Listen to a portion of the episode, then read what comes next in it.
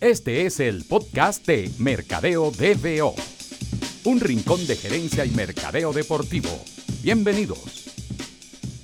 En este episodio vamos a hablar de eh, la alianza entre Twitter y Major League Baseball, especialmente o específicamente sobre lo que se está llevando a cabo todos los días con eh, el MLB Twitter Hitter, que es el bateador de Twitter y Major League Baseball.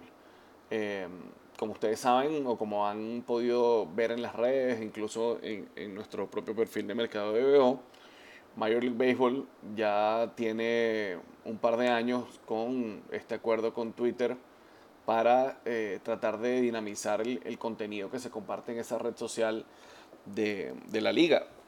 Y esto ha tenido mmm, algunas variantes bastante interesantes. Creo que hay, hay varias eh, plataformas de redes sociales que están tanteando no solo con, con, el béisbol, también con el baloncesto y obviamente con el fútbol americano en, el caso de los Estados Unidos, eh, el encontrarle la vuelta a este tema de, de cómo dinamizar el contenido que se comparte, cómo hacerlo más digerible para los patrones de consumo de contenido de las nuevas audiencias y con esto me refiero obviamente a los públicos más jóvenes y obviamente del lado de la liga eh, el, el, tema de monetizar esta relación y, y, de crear una estructura lo suficientemente bueno, quizás la, la, palabra no sea fuerte pero lo suficientemente mmm, concreta o atractiva para eh, ellos poder comercializar estos nuevos espacios en, en, un futuro próximo. Ya hemos visto,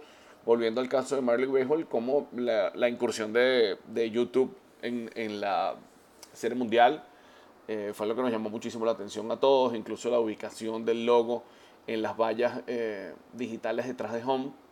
Eh, fue algo de lo que comentamos bastante pueden ver ese post también en nuestra cuenta de, de Instagram, arroba mercadeo de BO. Pero bueno, eh, yo creo que todo esto va muy de la mano con, con toda esta todo lo, lo, la nueva dinámica que se está dando para el consumo del de contenido de las ligas. Y volviendo al caso de, al que le vamos a prestar más atención en, en este episodio del el podcast de Mercadeo de BO, eh, Major League Baseball está, yo creo que sobre todo en los últimos en los últimos 24 meses, en los últimos dos años, quizás un poquito más, siendo mucho más evidente en, su estrategia de tratar de rescatar eh, algo del público que ha perdido esta enorme brecha que, se ha conversado en muchísimos espacios con el público joven en relación con el resto de las ligas. La NBA eh, lleva la voz cantante con, el acercamiento y, la interacción y, todo lo que han logrado construir alrededor de su relación con, con los millennials y con la generación Z eh, Major League Soccer, la MLS, ha robado muchísimo espacio también a las grandes ligas. Eh, y con a las grandes ligas no me refiero a las grandes ligas de béisbol, me refiero a, la NFL y a la NHL en el caso de los Estados Unidos. Y, y bueno, obviamente MLB eh, está preocupada, eh, están poniendo parte de su, de su foco en la recuperación de este, de este público. Y por eso surge, y por eso surge esta alianza con, con Twitter. ¿no?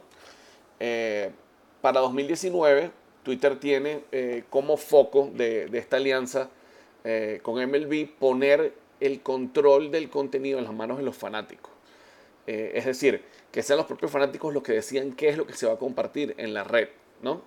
Esto volviendo a lo que les comentaba al principio, el tema de los MLB Twitter Heater, que es una, es un, una activación, una acción que, el, que la red social y MLB hacen todos los días, comienza con una encuesta, ¿verdad? Que se promueve desde la cuenta oficial de, de Major League Baseball, arroba MLB, y obviamente es replicada por los equipos de eh, los jugadores que están participando en la encuesta. Mm, ha habido algunas variantes que ya han introducido a esta altura de la temporada de béisbol, como es el tema de, enfocarlo, enfocar los candidatos en quienes, en, jugadores que ya hayan sido elegidos jugadores de la semana. Eh, otro, otro día lo enfocan nada más en novatos, otro día lo enfocan nada más en latinos, o lo han hecho por divisiones también. La verdad es que han, han sabido variar bastante el, el, approach con, con, la herramienta de la encuesta y creo que hasta ahora ha sido bastante entretenido. Entonces los fanáticos seleccionan al jugador mediante esta encuesta y en el partido de ese mismo día, el jugador que resulte seleccionado en la encuesta va a tener todos, sus turnos al bate transmitidos en vivo a través de la red social. Eh, adicionalmente a esto, Marley Baseball se comprometió a, compartir prácticamente en vivo cada jonrón que se conecte con Twitter, de manera que el, contenido esté lo más rápido posible a disposición de los fanáticos en la red. Ya lo, si no lo han, si no se han fijado, eh, inténtenlo en los próximos días. Si están siguiendo algún partido o eh, se les llega un tweet, una alerta de que algún pelotero en específico dio un home entren inmediatamente en la cuenta de MLB, incluso en la cuenta del, del, equipo del jugador y se van a dar cuenta que a los pocos minutos ya está disponible el, el video oficial del batazo.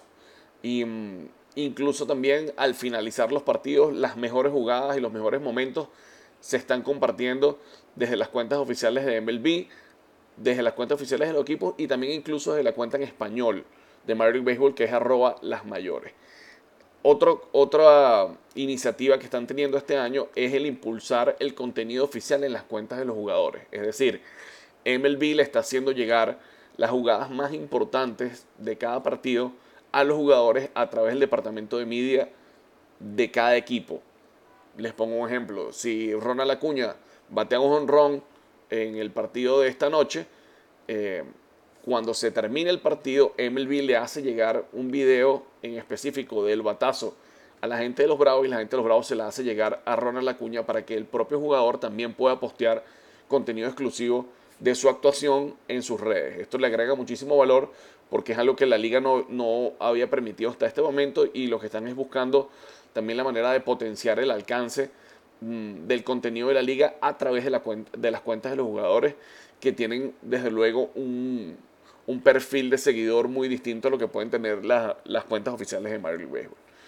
Em, también eh, MLB está transmitiendo un show en vivo con contenido exclusivo anclado sobre todo en eventos especiales de Major League Baseball.